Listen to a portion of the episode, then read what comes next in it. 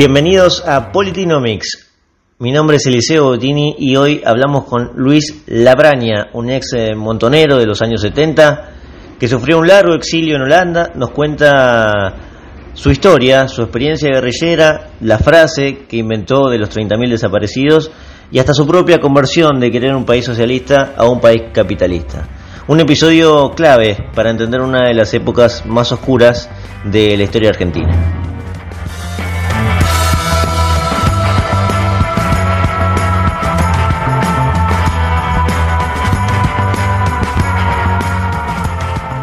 Luis, eh, tus inicios en, las guerrillas comenzaron en el 70, en la fila de, las Fuerzas Armadas Peronistas. ¿Qué fue lo que te llevó a involucrarte en ese proceso revolucionario que se estaba gestando en Argentina? Mira, es muy difícil explicarlo.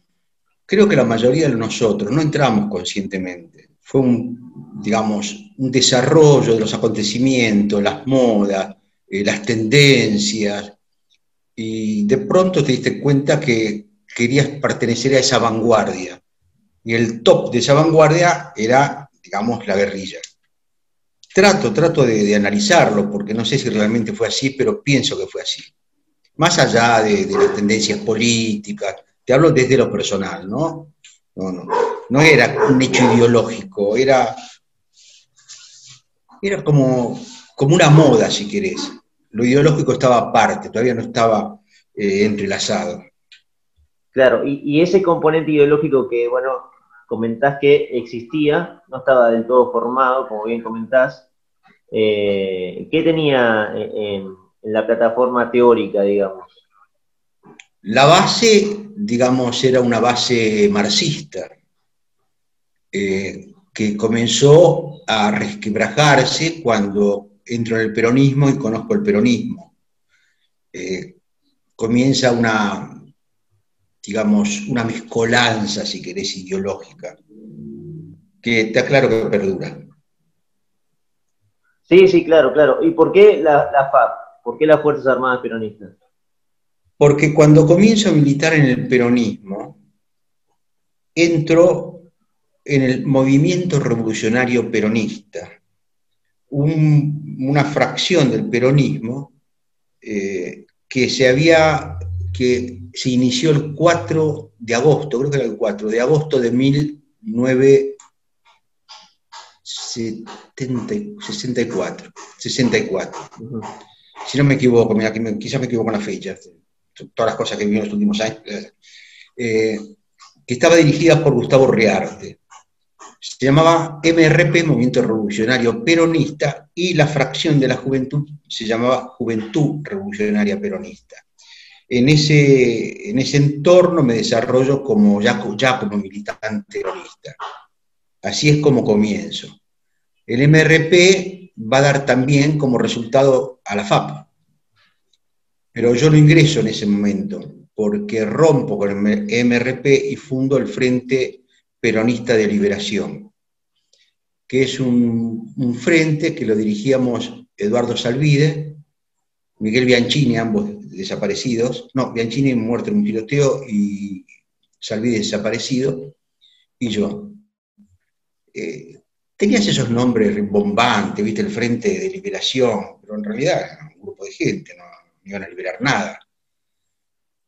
Y de ahí es cuando doy el salto, cuando la gente de la FAP Diego Frondizi y Manuel Belloni, vienen a hablar conmigo y me piden que me pase con más gente a la FAR, a la FAP, perdón. Y bueno, así fue, ya a fines del 70, ya al fin del 70 entro a la FAP, en el 71 eh, tengo el primer conflicto, digamos, cuando muere Manuel Belloni y Diego Frondizi, que era un asalto que íbamos a realizar a un blindado en, San Fernando, en el Club San Fernando. Ellos tienen un tiroteo en Rincón de Milver, mueren dos, uno se salva, que huye, después en la época del proceso muere, desaparece, y se levanta, se levanta el resto del operativo, y ahí comenzamos un poco, digamos, ese sector de la FAP, esa columna del norte, a declinar. Enseguida la conducción central envía otra gente, viene el Tano, que nunca me acuerdo el nombre, que era un pintor famoso, siempre lo confundo con otro Tano que era de otra organización, y Fidanza, Amílcar Fidanza, que Amílcar Fidanza era un verdadero peronista, venía de, la, de Tacuara, era uno de los tipos que manejaba Tacuara en la capital federal en la época estudiantil, nos odiábamos, ¿no? O sea, siempre nos tiroteábamos, qué sé yo, terminamos siendo grandes amigos, por supuesto. Y así es como, como comienzo a, funcionar dentro de la FAP. La FAP era una cosa, era una organización eh, típicamente peronista, una organización de asado, de, de truco, una organización de barrio, si querés. Nada que ver con lo que a posteriori fue Montoneros y fundamentalmente FAR, donde ya eran estructuras militares férreas y muy capacitadas. Claro, porque vos pasás posteriormente a Montoneros. Eh, ¿cómo, fue? Montoneros. ¿Cómo fue eso? Después de la muerte de, Belloni y Frondizi, la gente que viene a posteriori, a Milcar Fidanza, etcétera, eran muy desprolijos, muy desprolijos en todo, en todos los sentidos.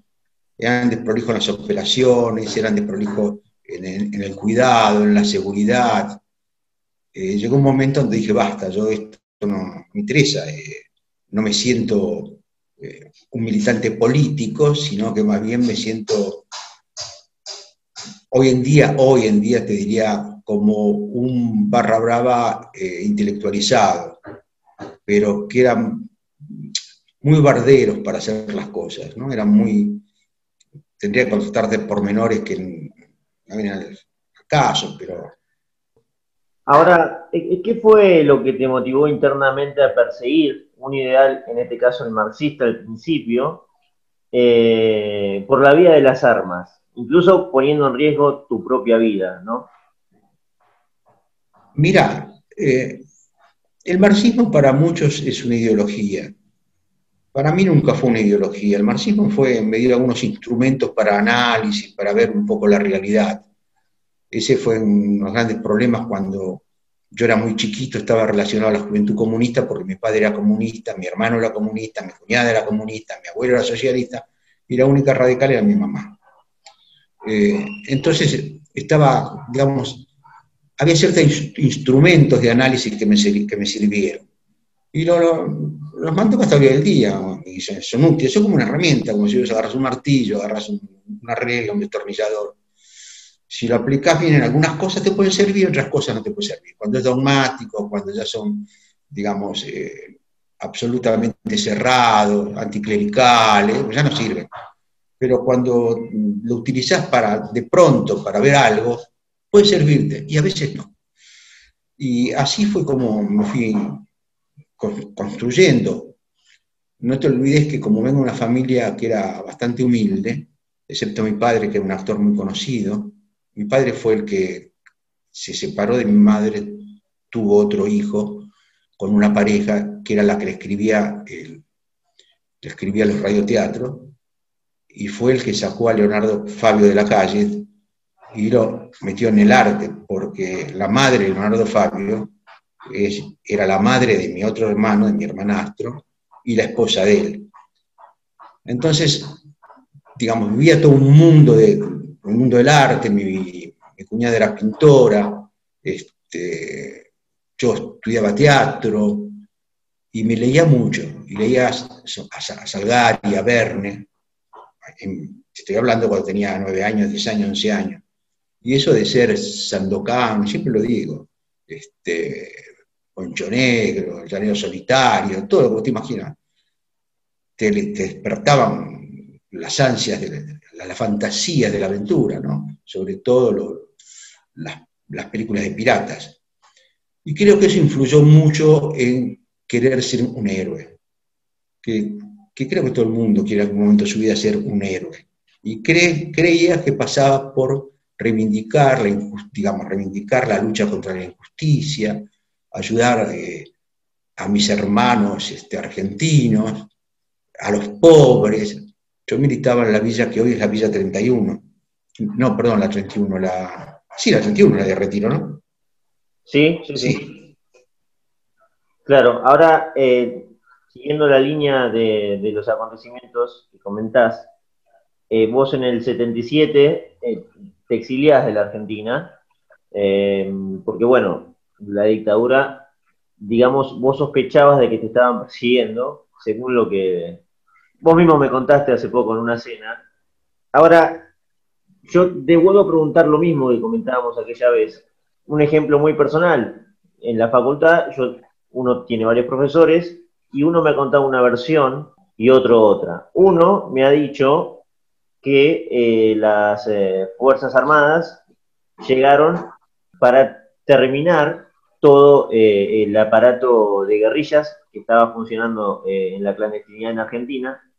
Y otro me comenta lo contrario, de que las guerrillas en Argentina ya estaban bastante debilitadas, habían fallado en varios operativos atacando regimientos y que bueno, no era del todo necesario porque ya estaba apagado esa ebullición revolucionaria. Bueno, yo te lo pregunto a vos, Luis, ¿qué versión es la correcta en este caso? Las dos. En primer lugar, eh, la guerrilla estaba debilitada, pero, digamos, tenía una carga de maldad en sus componentes directivos muy grande. El asalto a Formosa, por ejemplo, que hicieron, para mí no fue un acto político, fue un acto criminal, absolutamente criminal, doblemente criminal, porque atacan un regimiento indefenso de gente muy pobre y porque mandan a la muerte, sabiendo que iban a la muerte, a su propia gente. Entonces, cuando vos hablas de la guerrilla, eh, tenés que pensar en términos internacionales. La guerrilla quedó al descubierto, el Tata lo explica bien, eh, fue Cuba, eh, la guerrilla en realidad respondía a intereses foráneos al país. Cuando vos te das cuenta de eso y participaste, es muy triste porque tenés que retirarte y cuando te, vas a, cuando te querés retirar te persiguen para matarte. Que bueno, fue un, caso mío, ¿no?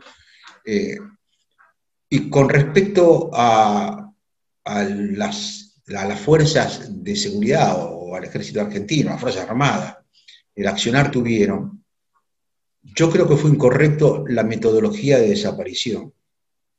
Siempre lo eso lo voy a criticar, lo criticaré, porque fue contraproductivo, contraproductivo ¿no? Este, no sé la palabra, Este, lo importante hubiera sido detenernos, juzgarnos y fusilarnos y entregar el cuerpo, digamos, a los familiares.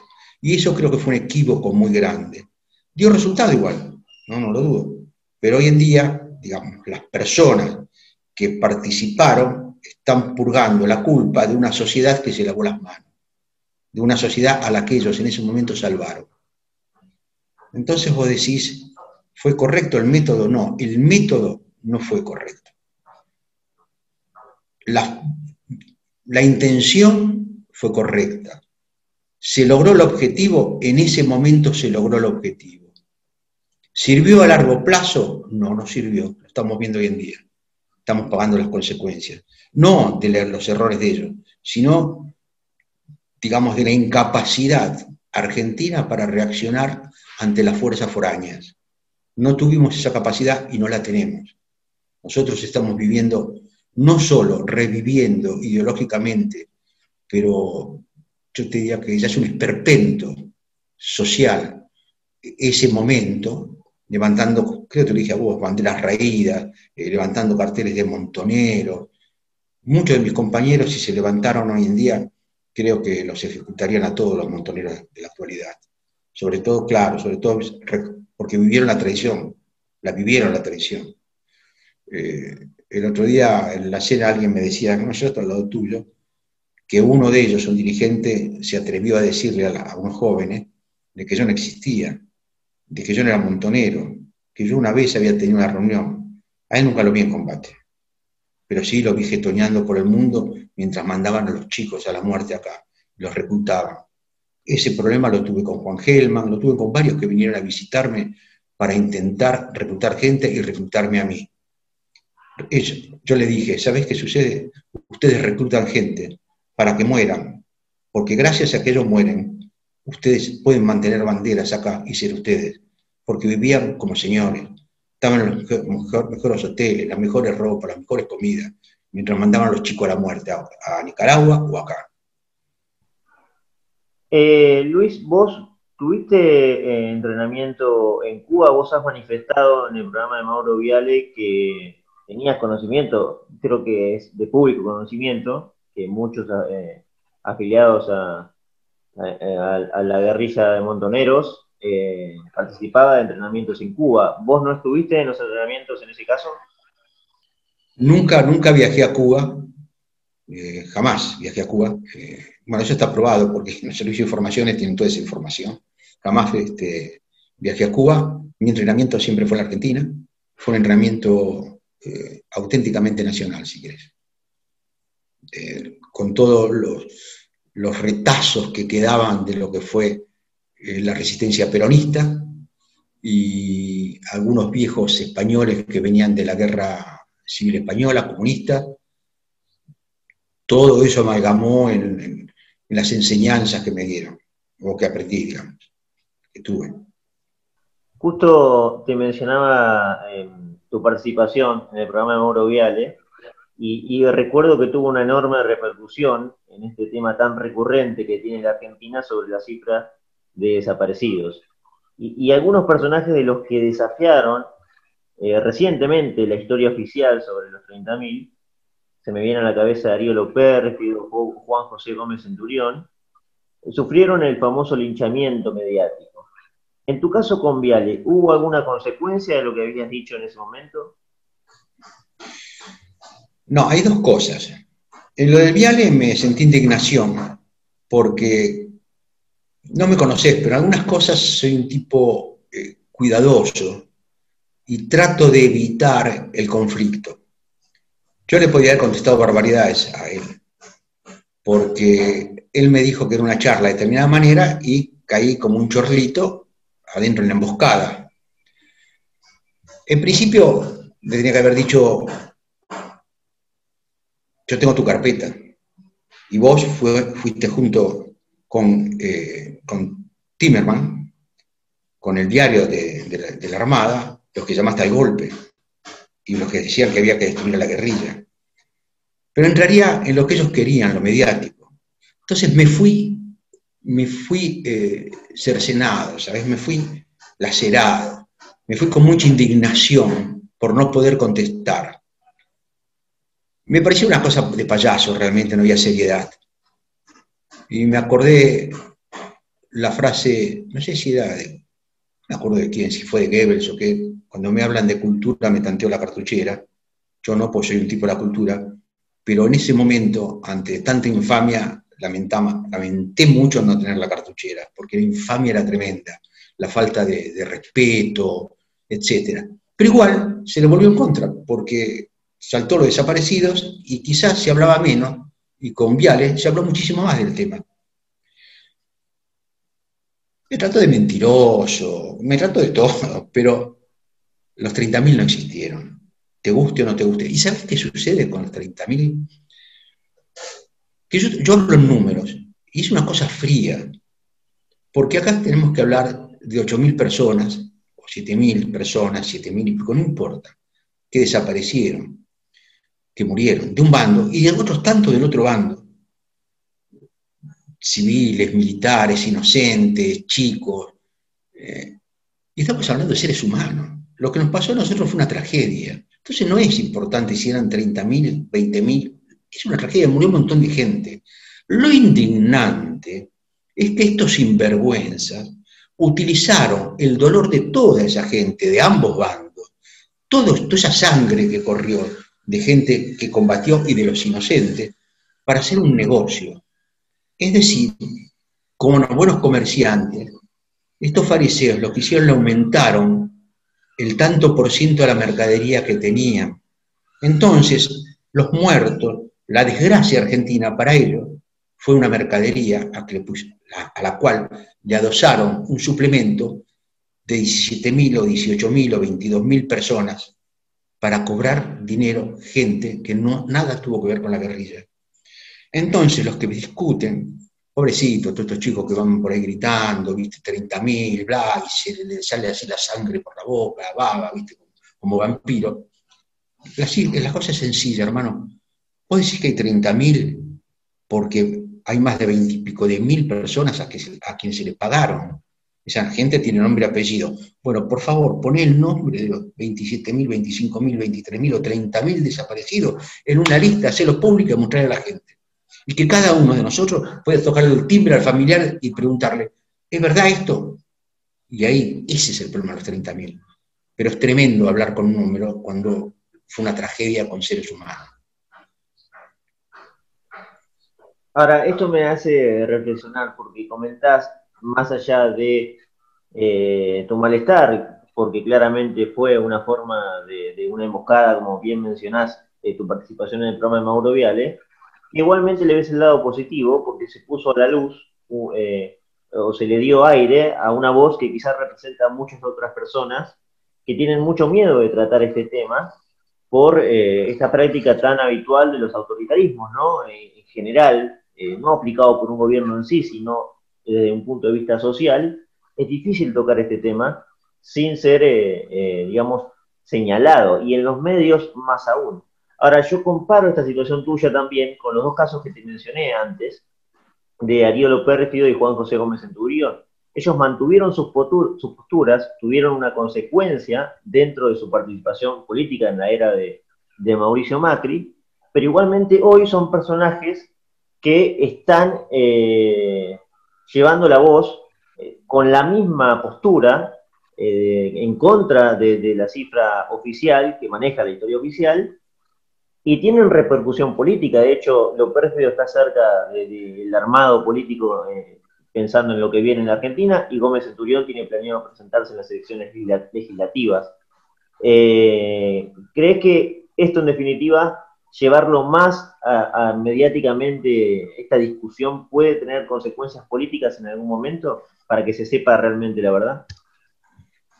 Yo creo que la sociedad argentina le da la espaldas al problema. No creo que es lo más importante para enfrentar al actual gobierno. Sirve, sirve porque desgasta, sirve porque hay que hacer justicia. Hay que hacer justicia, entonces necesitamos la verdad, saber qué pasó.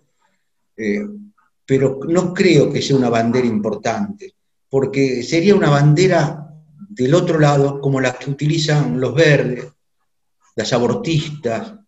Eh, no es la esencia de la Argentina, es un tema importante, un tema que se discute, un tema que sirve para enfrentarse, pero la Argentina tiene otras necesidades. Nosotros vivimos el desempleo, vivimos, nos está carcomiendo la ignorancia, ¿Qué te quiero decir? Vos sabés que antiguamente cuando se conquistaba un territorio y venían los persas, conquistaban, venían los romanos y conquistaban, venían los bárbaros y conquistaban. Pero ahora es silenciosa la conquista, porque lo que, digamos, ya no se toman las riquezas, los castillos, las iglesias, los, los templos, lo que se toma ahora es la conciencia de la gente. Lentamente se va tomando las escuelas y se la va destruyendo. Los pocos, las pocas personas que van a las, escuelas, los niños, eh, los, chiquitos, ya comienzan a ser adoctrinados.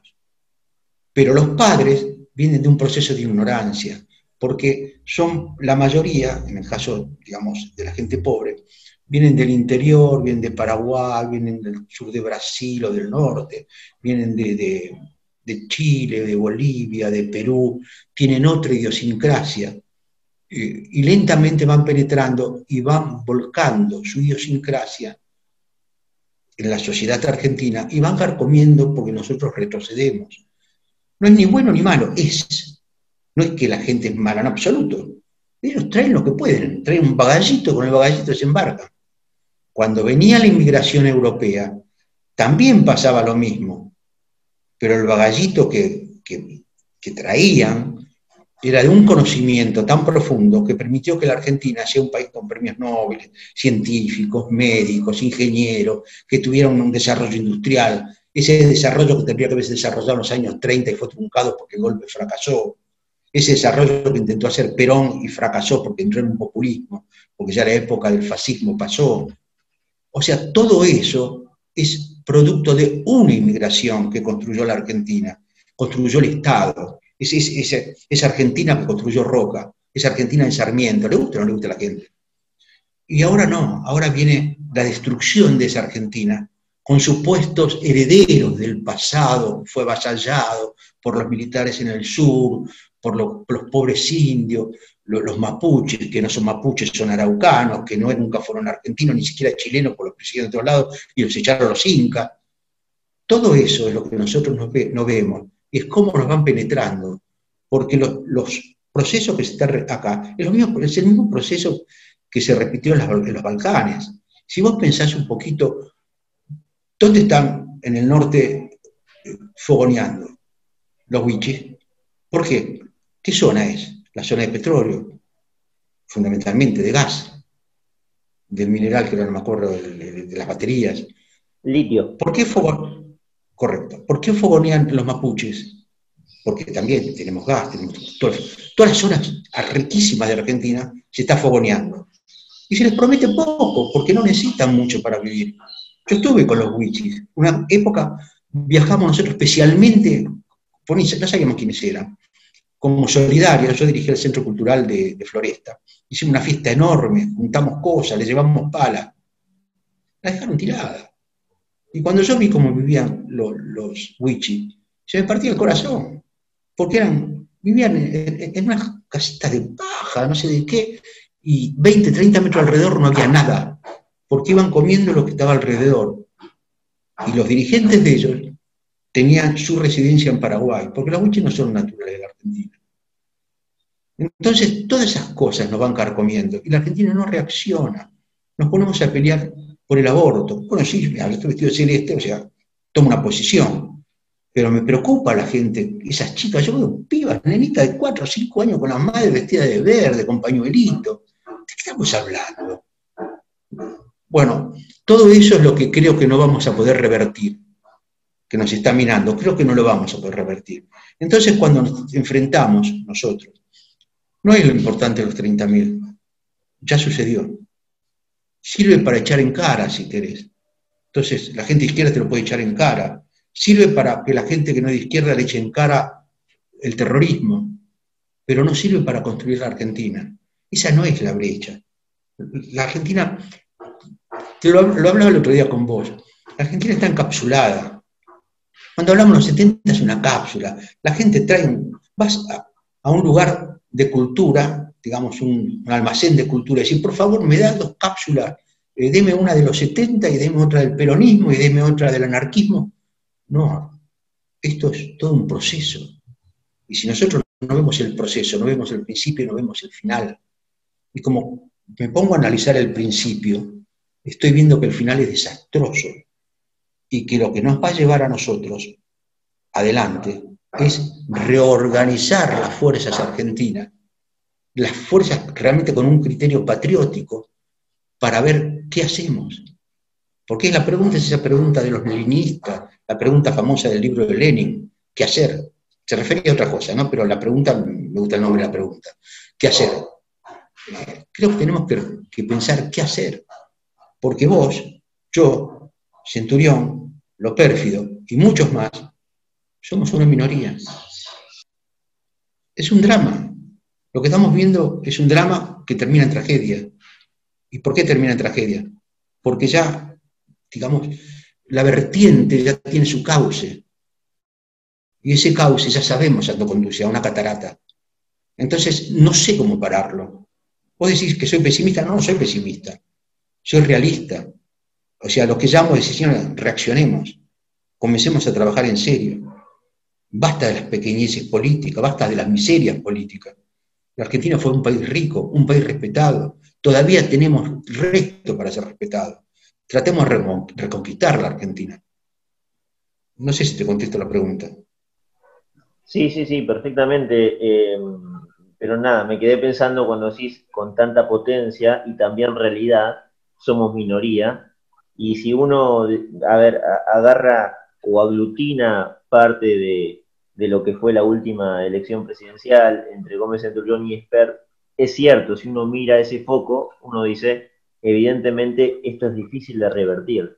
Ahora, para ir cerrando ya, eh, Luis, quería consultarte sobre el experimento que tuvimos en Argentina entre 2015 y 2019, que está muy lejos, por supuesto, de eh, lo que nosotros estamos discutiendo, pero estos personajes que mencionamos salen de eh, ese, esa fuerza que estuvo, de la fuerza de Mauricio Macri, de, desde direcciones independientes como era la de Loperfio en el Teatro Colón o Juan José Gómez Centurión en algún organismo así descentralizado.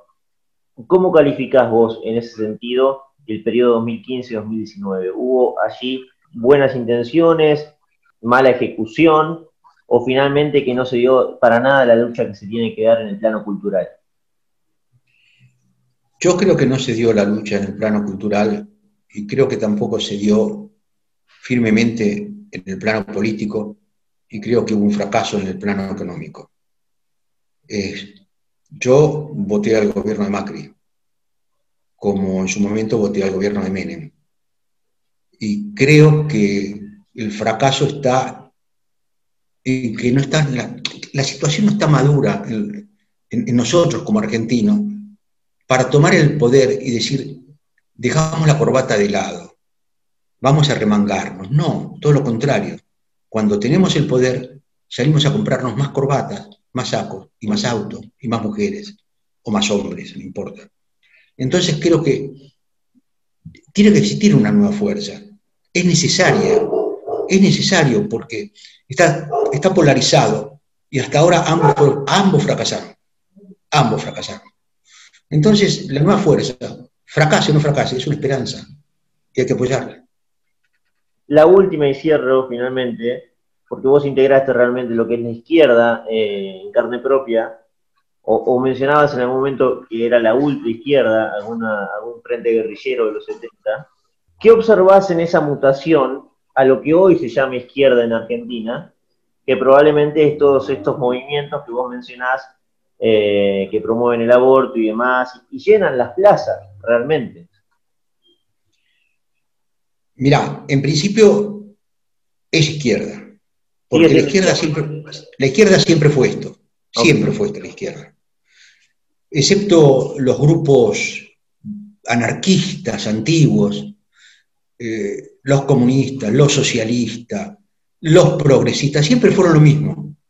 Nosotros teníamos un gran desprecio por la izquierda, la gente de la guerrilla, sobre todo Fari Montonero.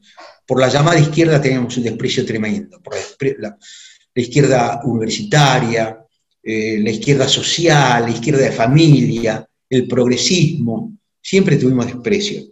Por eso dimos un paso más adelante y nos equivocamos. Eh, esta izquierda es la misma. Yo no creo que no tiene peso, simplemente la utiliza. Son elementos utilizables. La izquierda es un elemento utilizable. No tiene peso, no puede, no puede ser nada. Acá la cosa se define entre los sectores, llamemos, radicales, conservadores o digamos, los mercaderes de siempre. Yo creo que la tercera fuerza tiene que existir, sí o sí. Tiene que ser una fuerza, digamos, lo decía el otro día, eh, cuando yo era joven quería una, Argentina socialista, sin saber lo que era el socialismo, qué linda palabra, el socialismo, los héroes, qué sé Hoy no, quiero una Argentina capitalista, férrea, una Argentina que tenga instituciones, una Argentina donde funcione la ley, donde los jueces sean lo más honestos posible, porque en ninguna parte del mundo, los, ni en la historia, los, jueces son, son, honestos, siempre tienen una patita afuera, eh, pero pretendo que sean lo más honestos posible, que nosotros seamos lo más honestos posible, por lo menos para dejar una herencia de honestidad a alguien, a los que vienen, a los que queremos que no aborten, es decir, a los que van a nacer porque no vamos a abortar. Fantástico. Eh, y, celebramos desde estas filas esa conversión de una Argentina socialista a una Argentina capitalista por parte de Luis Labraña. Luis, gracias por este ratito y esta conversación. ¿eh?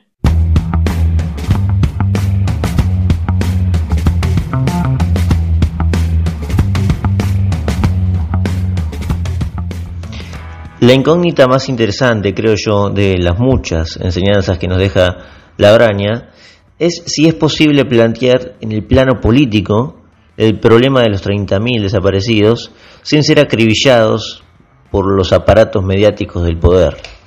¿Podremos algún día tratar este tema de manera seria? ¿Alguna vez? Bueno, yo tampoco lo sé, por eso dejo esta pregunta para, para que lo pensemos. Muchas gracias por sintonizar eh, este podcast. Si les gustó, los invito a suscribirse en Spotify, Google, Anchor o la plataforma que más prefieran. Y también eh, me pueden seguir a mí en Twitter, arroba eliseo-95. Muchas gracias nuevamente y nos estamos encontrando en un próximo capítulo de Politinomics.